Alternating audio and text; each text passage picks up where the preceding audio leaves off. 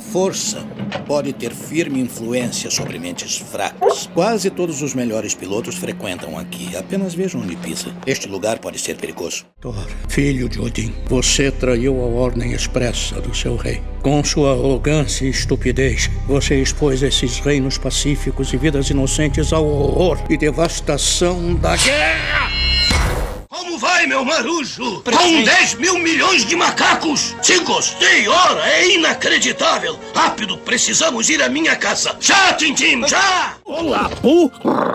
Sou eu, Tigrão! Claro! Faz você se sentir ótimo! Meu nome é Logan. Que tipo de monstro é você? O Wolverine. Começando mais um episódio desse podcast maravilhoso do Blaverso. E hoje eu tenho um convidado mais que especial. Um convidado que eu não conseguia imaginar nem nos meus maiores sonhos, melhores sonhos de trazer aqui pra gente bater esse papo. E esse convidado é o Isaac Bardavi. Muito obrigado, muito obrigado pelo convite. Poxa, Isaac, eu tô muito feliz do senhor ter aceitado esse convite, da gente bater esse papo, né? Vai ser um papo muito gostoso.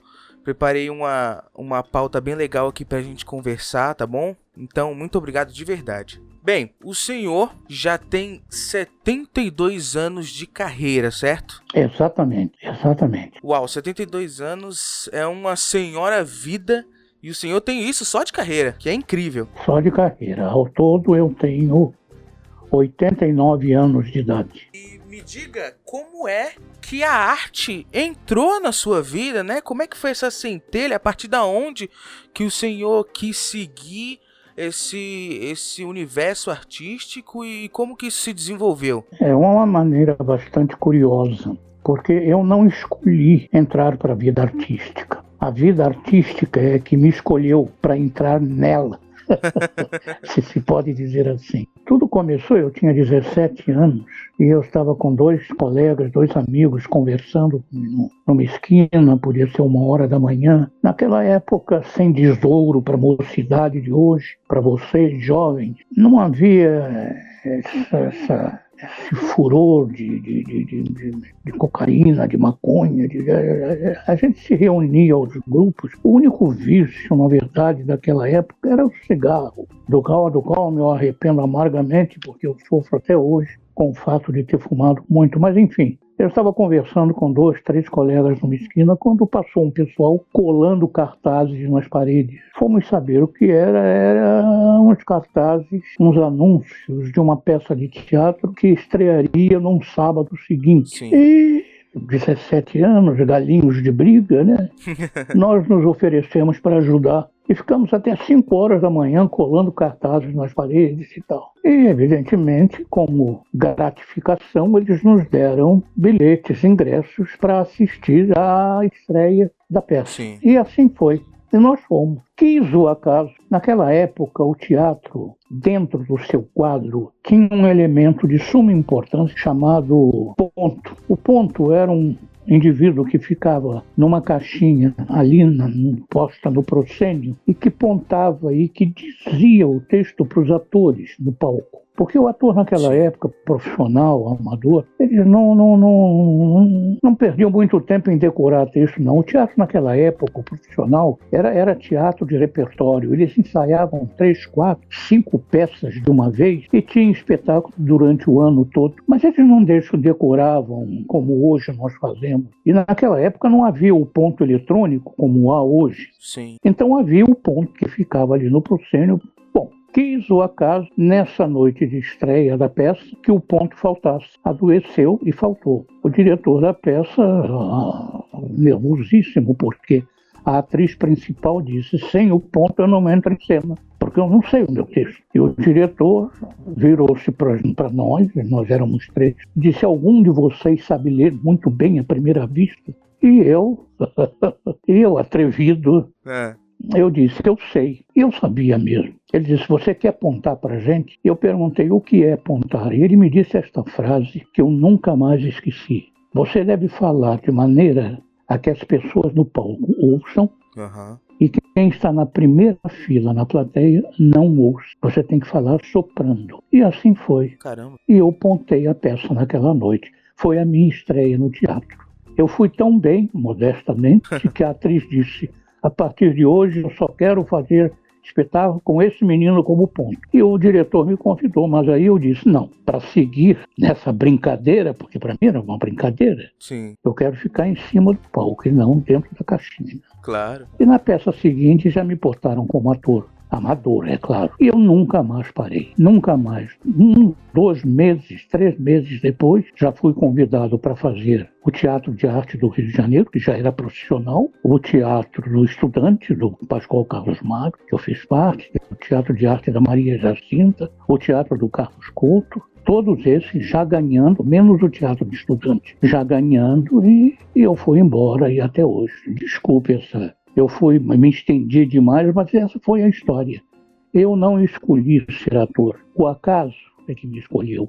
E ainda bem que o acaso escolheu escolheu muito bem, porque desse daquele ano pra cá, desde seus 17 anos pra cá, o senhor tem agraciado a gente com diversos trabalhos e o que é mais legal, né? Não só no teatro, né? Temos a televisão também, que é um ponto muito importante, né? A, a novela que as pessoas talvez tenha mais marcado na cabeça seja é, Escravizaura, né? É, sem dúvida. Eu, ao todo, entre todas as emissoras, eu fiz 43 novelas. Uau. Aparece que eu só fiz Escravizaura. Porque as pessoas só lembram de mim na Escravizaura. Entendi. E, no entanto, eu fiz outras, outras novelas marcantes, como Dona Beija, por exemplo, que marcou muito também. Eu fiz um papel importante. O Astro, a primeira versão, o Rayala, eu fiz um dos Rayala. Eu fiz, na, na, na Globo, eu fiz 27 novelas. Na TV Rio, eu fiz uma. Na TV Continental, eu fiz uma. Na TV Excelsior, eu fiz duas. Na FTV Tupi, eu fiz uma. Na Record, eu fiz uma. Então, por aí afora, meu filho. E fora os, as minisséries, né? Sim, eu lembro de ter visto o senhor no. Acho que foi Rei Davi, da Record. É, aí foi uma minissérie, o Rei Davi, É, um papel importante, o, o profeta Samuel. Foi muito bem, modesta parte, foi, foi, foi um trabalho de algum sucesso. E nesse, nesse seu meio artístico, o senhor começou muito novo como ator, né? Tivemos ali no meio uma.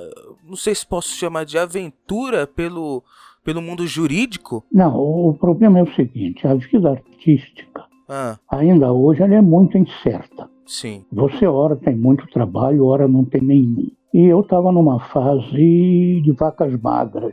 Não aparecia trabalho para mim. Eu comecei a entrar em desespero. Eu já era casado, filhos pequenos. E alguém me disse: por que você não, não entra numa faculdade, faz um curso, você se forma aí, você é uma pessoa tão inteligente?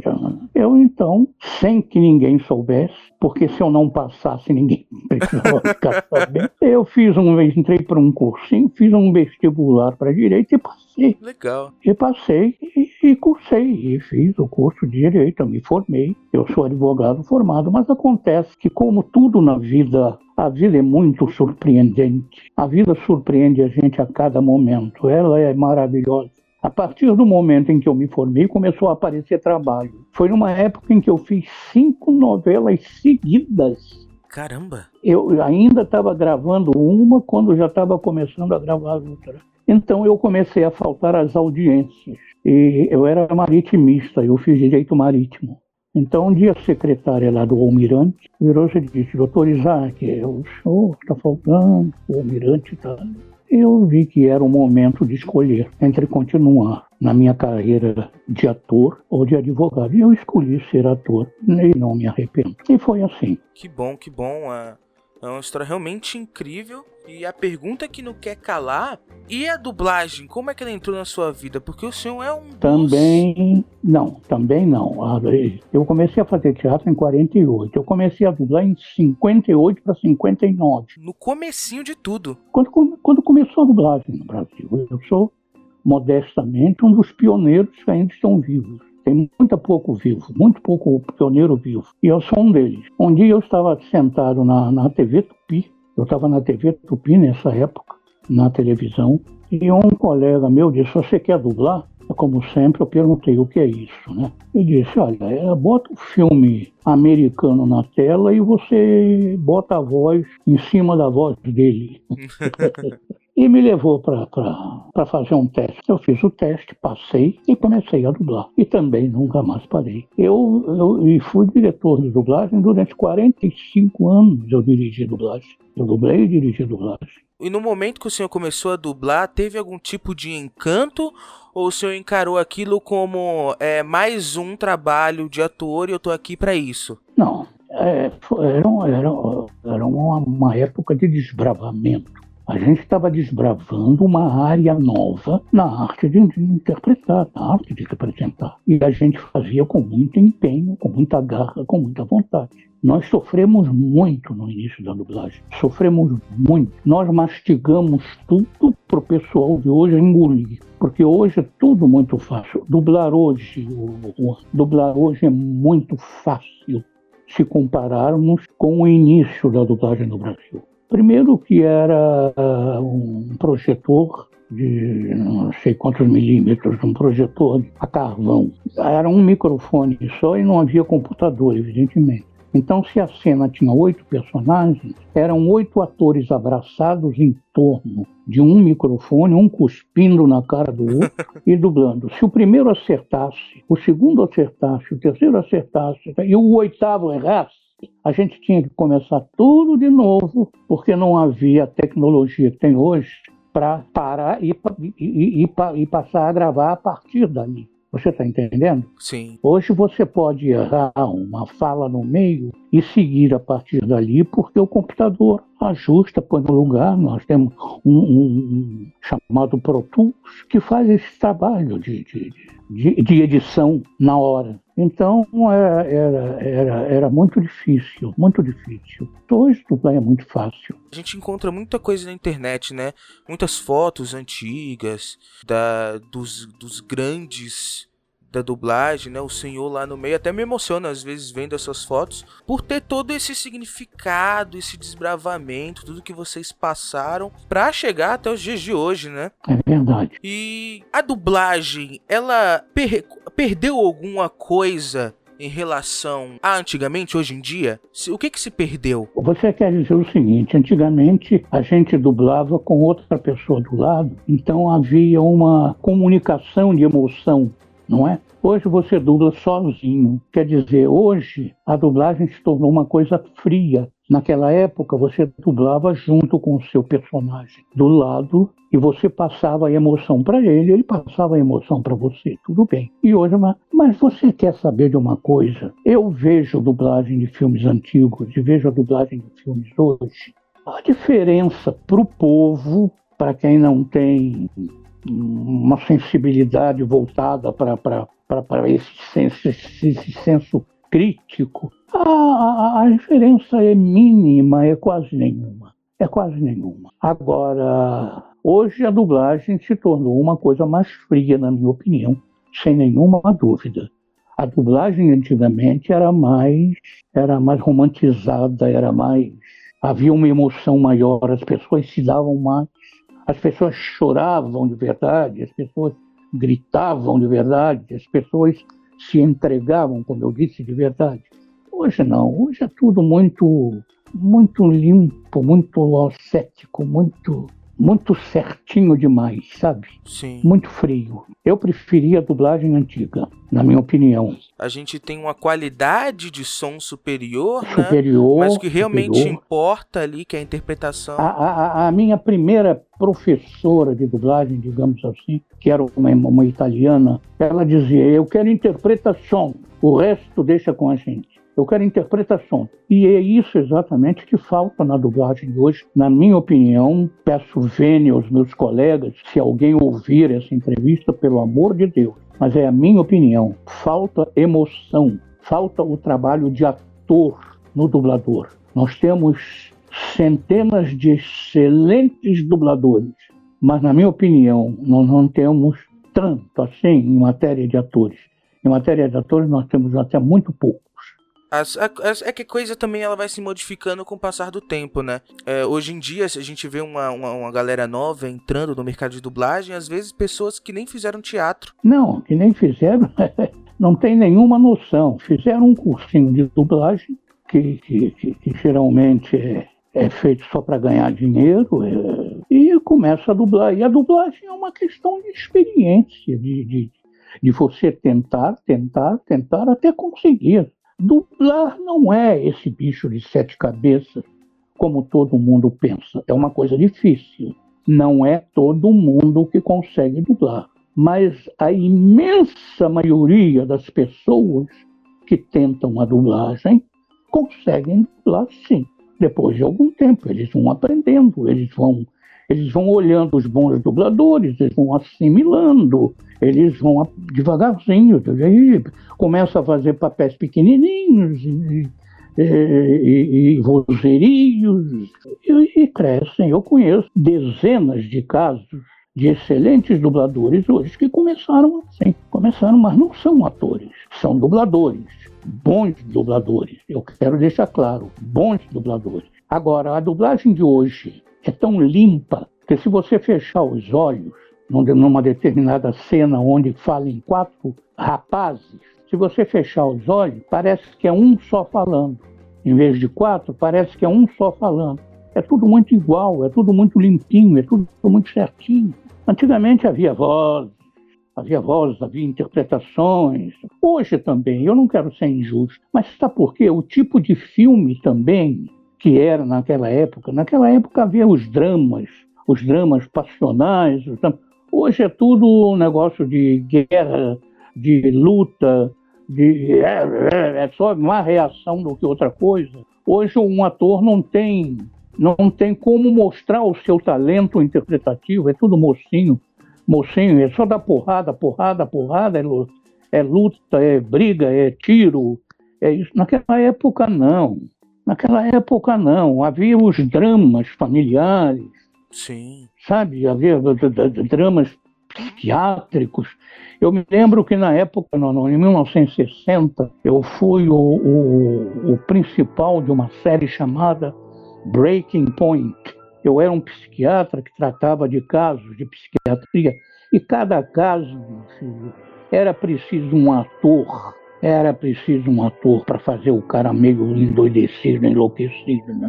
Hoje não, hoje não tem nada disso. Hoje só tem tiro, tiro, porrada, e Liga da Justiça, Liga não sei de quê, Liga não sei das quantas, Mulher Maravilha, o Superman, X-Men, enfim, é meu, é meu ponto de vista. Eu sei que eu também estou sendo exagerado, mas é meu ponto de vista. Se você, se você te dá um texto para interpretar, e se você é um bom ator, você interpreta. Mas se você é um bom ator e não te dão um texto para interpretar, você não pode fazer nada, mesmo sendo um bom ator. Mesmo sendo um bom ator. Você não pode puxar a partir do nada uma coisa que não, que não existe. Não existe. Arquimedes tem uma frase que não tem nada a ver com isso. Deem-me um ponto de apoio e eu levantarei o mundo falando sobre alavanca. Sim, sim. É isso. Me dá um texto. Se eu sou um bom ator, me dá um texto que eu faço você se emocionar. Mas se você não me der um texto, eu não posso fazer nada. Eu não posso fazer nada. E pro mau ator também, né? Se dá um texto para um ator, ele também não vai poder fazer nada porque. E se derem um texto bom para um bom ator, ele estraga com o texto. Ele estraga com o texto, ao contrário. Verdade.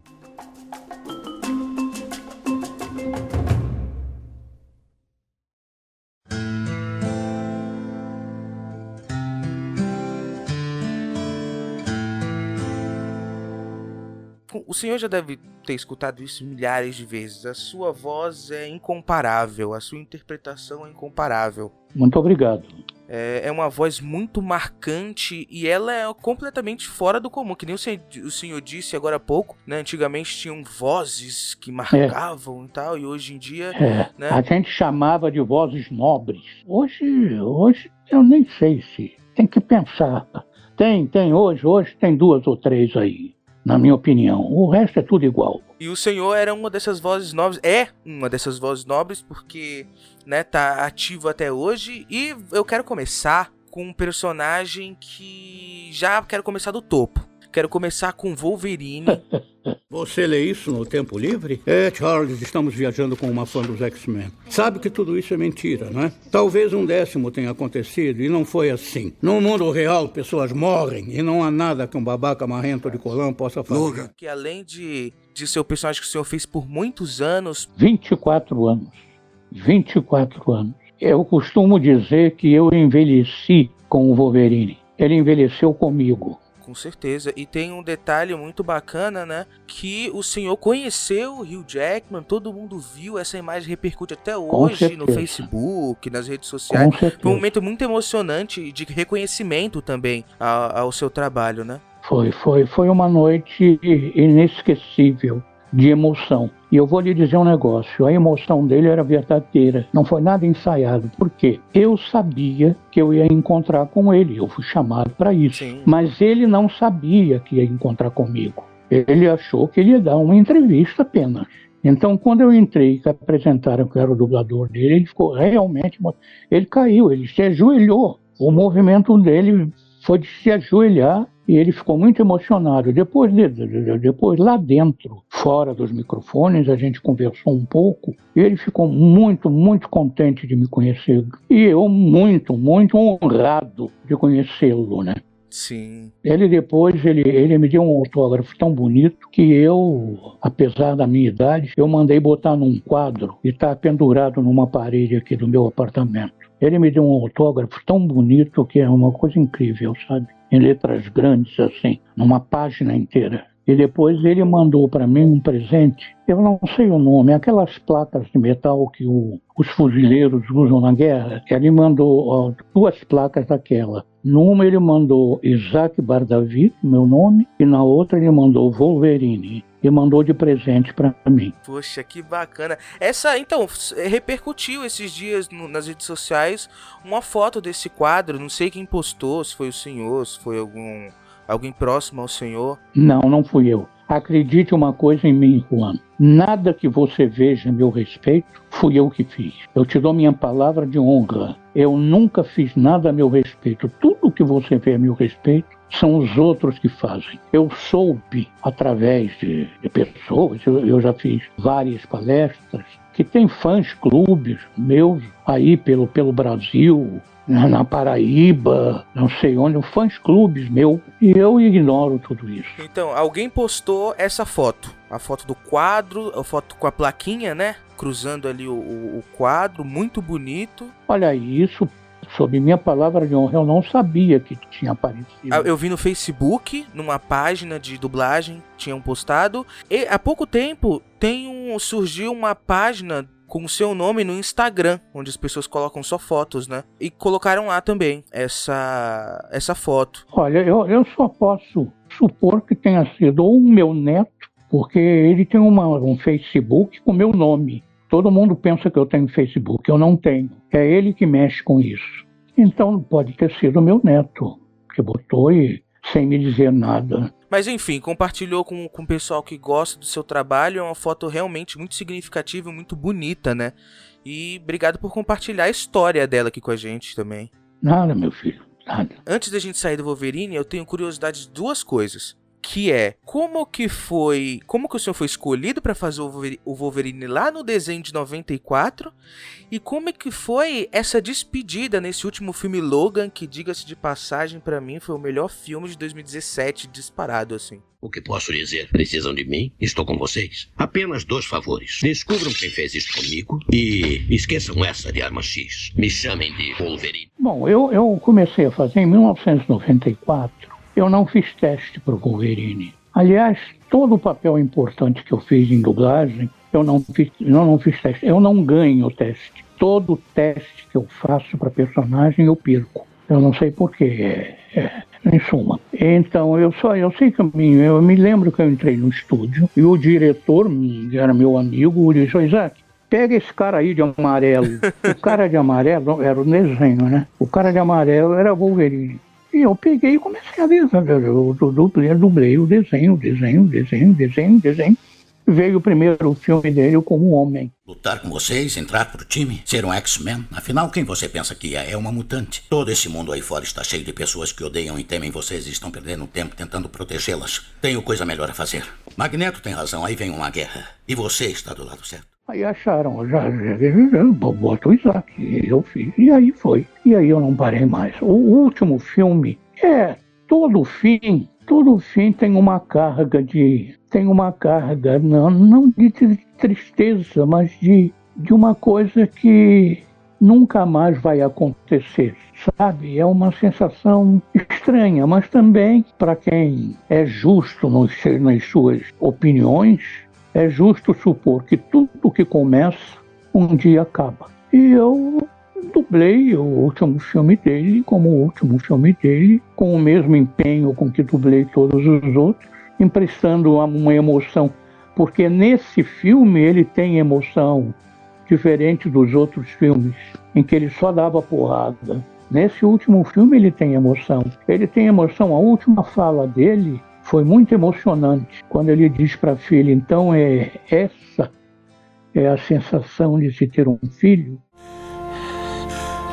Então, essa é a sensação de ter uma filha.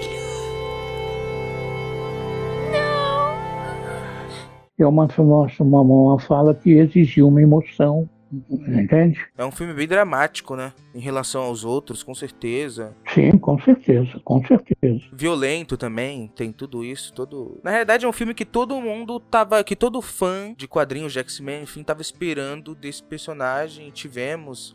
Isso teve como consequência também o senhor conhecer o Hugh Jackman, enfim, trouxe bons frutos, né? É, apesar de o senhor ter feito Wolverine por muitos anos, não te impediu de também de fazer outros papéis em filmes de super-heróis, né? Temos também o, o Odin no, nos filmes do Thor. Você é Thor, o deus dos martelos? Aquele martelo deveria controlar seu poder, focá-lo. Nunca foi a origem da sua força. Asgard não tem posição, nunca teve. Asgard é onde o nosso povo está né, que é o ator Anthony Hopkins. O senhor já fez o Anthony Hopkins e outras produções também. Sim, sim, fiz, fiz. E o Anthony Hopkins, ele é um senhor de um ator. Ele é um grande ator. É difícil de dublar, mas é muito prazeroso, porque apesar de ser difícil, ele exige uma interpretação do dublador. E isso é sempre muito prazeroso. Você tem que, você tem que interpretar, porque ele, ele é excepcional como ator. Ele é excepcional. Outro também do mundo de super-heróis foi o Marlon Brando, que é considerado um dos melhores de todos os tempos, né? Como Jorel no filme do Super-Homem. Você não se recorda de mim. Eu sou Jorel. Eu sou seu pai. Eu devo estar morto há muitos milhares de anos. Seu nome é Kal-El. Você é o único sobrevivente do planeta Krypton. É, mas o Marlon Brando eu fiz um filme só e nunca mais eu dublei Marlon Brando. Mas eu tenho muito carinho por Superman encontrei essa dublagem, né? Que teve mais três, eu acho, depois desse mesmo filme. Consegui encontrar essa antiga e pude aproveitar. Uma dublagem que eu gosto muito, minha, é do Guerra nas Estrelas. Ah, que é o Obi-Wan Kenobi. Nem Yoda pode ver o destino deles. Você será tentado pelo lado sombrio da força. É você e suas habilidades o que o Imperador quer. Luke, eu não quero perder você para o Imperador como perdi Vader. É, e também o ator é um, um ator maravilhoso, um ator inglês, Alec Guinness é o nome do ator, Alec Guinness. Fantástico ator também. É bom dublar grandes atores porque você, você é obrigado a dar de si o melhor que você tem, entende? Sim. Dublar coisas sem importância é, é dublar, mas não, não, não, te dá prazer, porque não, não, não há trabalho que você faça sem que você sinta prazer. Se você não sente prazer no trabalho que você faz, é melhor não fazer. O trabalho deve ser sempre prazeroso para sair a coisa correta da maneira como a gente imagina que deva ser. Claro. Então, agora, quando você faz um trabalho elaborado de interpretação, você sai do estúdio com outro espírito, entende? Com outro espírito. Não é um, um, um, um filme Liga da Justiça. Vamos lá! Vamos lá! Yeah, yeah, yeah. Não é nada. Não é nada, Sim. sabe? No Guerra nas Estrelas é muito bacana porque o senhor, com o mesmo personagem, com os mesmos filmes, é, fez parte de três gerações. É verdade. Porque teve três dublagens, a original lá dos anos 80 foi o Senhor no Obi-Wan. É verdade. Uma de 97, eu acho, que foi a que eu conheci, né? A que eu cresci também. Fez de novo e em 2015 te- redublaram todos os filmes de novo e mais uma vez o senhor defendendo esse personagem, que é um personagem genial e muito bom, muito bom. É muito, é muito prazeroso ver o, o seu trabalho nesse personagem. E falando em bons atores e dublagem difícil, o senhor tem alguns trabalhos também na Disney, como ah, o fio do Hércules, Me chama de fio. Animais, nojeira! Desculpe, não vai dar, rapaz. Duas palavras. Eu me aposentei. o Yao do Mulan, Tá olhando o que é? Vou te dar uma tão forte que vou entortar até seus ancestrais. Yao, Não, amigo, da. melhorou. É. Ah, deixa pra lá, covardão. E eu vi também que o senhor O Fio, o Fio foi bacana fazer. Foi bacana fazer o Fio. E temos, e eu vi entrevistas que o senhor disse que o tigrão do, do Pooh, do Ursinho Pooh, foi uma das coisas mais difíceis que o senhor teve, fez também? Olá, eu sou o Tigrão. Todo mundo tem medo de tigrões. Ah, quem é você? Pu? Claro. O, o que é um Pu? O Tigrão, na minha opinião, foi a dublagem mais difícil que eu já encontrei até hoje. Em 62 anos de dublagem, o Tigrão era o mais difícil. Eu considero o ator que dublou o Tigrão no original um gênio, porque fazer o que ele fazia é muito difícil. Eu tenho a impressão até, isso é uma opinião minha que não tem base nenhuma. Eu tenho a impressão até que ele fez e depois puseram a imagem em cima. Entende o que eu quero dizer? Sim, sim, sim. Primeiro ele fez, ele fez no tempo dele, e depois puseram a imagem em cima, porque não é possível dublar com a ligeireza com que ele dublava e com que eu fui obrigado a dublar também. Ah, ah, não é só por ser muito ligeiro, é que ele fala com a língua entre os dentes, ele fala sibilando e ele fala cuspindo também, que tinha aquela risadinha característica, tudo misturado, tudo junto. E ele cantava, e ele pulava, e ele rolava, e ele saltava. Ele era, era, um, era um inferno dublar o Tigrão. E eu dublei durante mais de 10 anos, 15 anos, o Tigrão. Eu sei que tem uma, uma modalidade chamada voz original, que é justamente isso. Primeiro os atores fazem, gravam as vozes e a animação é feita em cima, Pois é. né? Não sei se, se os recursos de, de an- antigamente permitiam Eu, eu isso. tenho a impressão que o Tigrão original foi feito assim, Então deve ter sido, sim. porque era uma coisa impressionante, impressionante. Bem, o senhor, então, o, o trabalho foi muito mais difícil pro, pro senhor, porque teve que. A imagem já estava pronta e teve que colocar tudo isso em cima, né? Tudo em cima. Diga-se de passagem, é um trabalho também excepcional. E deixa eu puxar aqui também para outro desenho muito marcante que eu assisti muito na minha infância, tenho um carinho muito grande. E engraçado que rima que, né, que o senhor fez lá o, o direito marítimo e fez um senhor marinheiro que foi o, o Capitão Haddock do Tintim. Tesouro! Tesouro! Um ioho e uma garrafa de rum! Tesouro de racamo terrível! Aí vamos nós! Sim, também dublei durante 20 anos. Capitão Haddock era bom de. Exigiam muito porque era uma voz muito gutural, eu botava uma voz muito gutural, me arranhava a garganta de vez em quando, mas. Mas eh, era uma voz assim, muito gutural, muito. Mas era bom de fazer, tudo, tudo é muito bom de fazer. Eu, eu tenho saudade dos tempos em que eu dublava, sabe, Juan? Eu só faço pequenas participações, mas eu não tenho dublado e eu não sei. Eu tenho a impressão que a carreira de dublador para mim já se esgotou. Vamos ver quando é que a gente vai poder sair outra vez, no final desse pesadelo, dessa, dessa pandemia, alguma dublagem aqui e ali.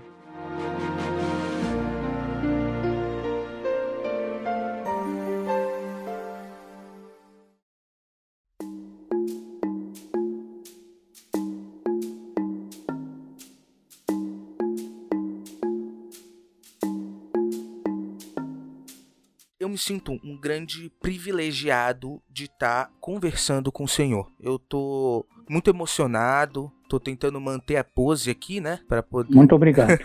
para poder não não não gaguejar e tal, mas de verdade é muito importante para mim.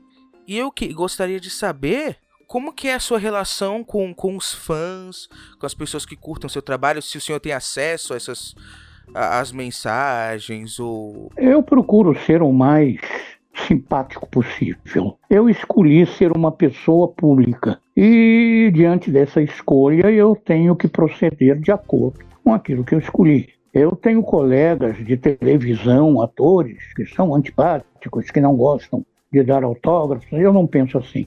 Eu sou só contra a agressão. Há pessoas que te agridem na rua. Em vez de se aproximarem delicadamente e dizer, puxa, eu gosto do seu trabalho, só me dá um autógrafo, tal, tal, tal, vem empurrando e agarrando e exigindo, agredindo. Isso eu não gosto. Isso eu não gosto. Agora, eu jamais recusei um autógrafo, uma palavra. Eu me lembro que eu ia passando, já faz algum tempo, ah. eu ia passando pela Rua da Conceição, aqui em Niterói, é uma das ruas principais aqui do centro, e uma senhora, devia ter uns seus 70 anos, cabeça grisalha, já ela me parou e disse: Meu filho, Deus te abençoe pela alegria que o Senhor nos traz com as suas dublagens, com as suas novelas. Sabe, isso é muito bom de ouvir, porque eu vou te dizer um negócio, Juan. Todo artista, todo ator, ele trabalha pelo aplauso, ele trabalha pelo reconhecimento.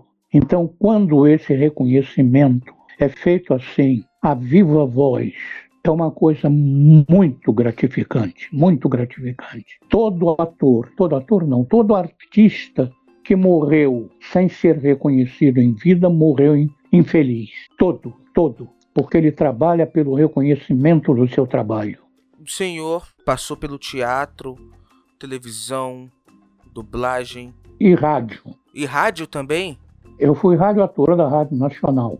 Por quanto tempo? Não foi muito tempo, não. Eu entrei tardiamente e fiquei até ela fechar em mil, 1980 e poucos, por aí. Eu não tenho certeza da data, mas eu fui ator da Rádio Nacional. Me diz uma coisa, qual que é o significado da arte na sua vida?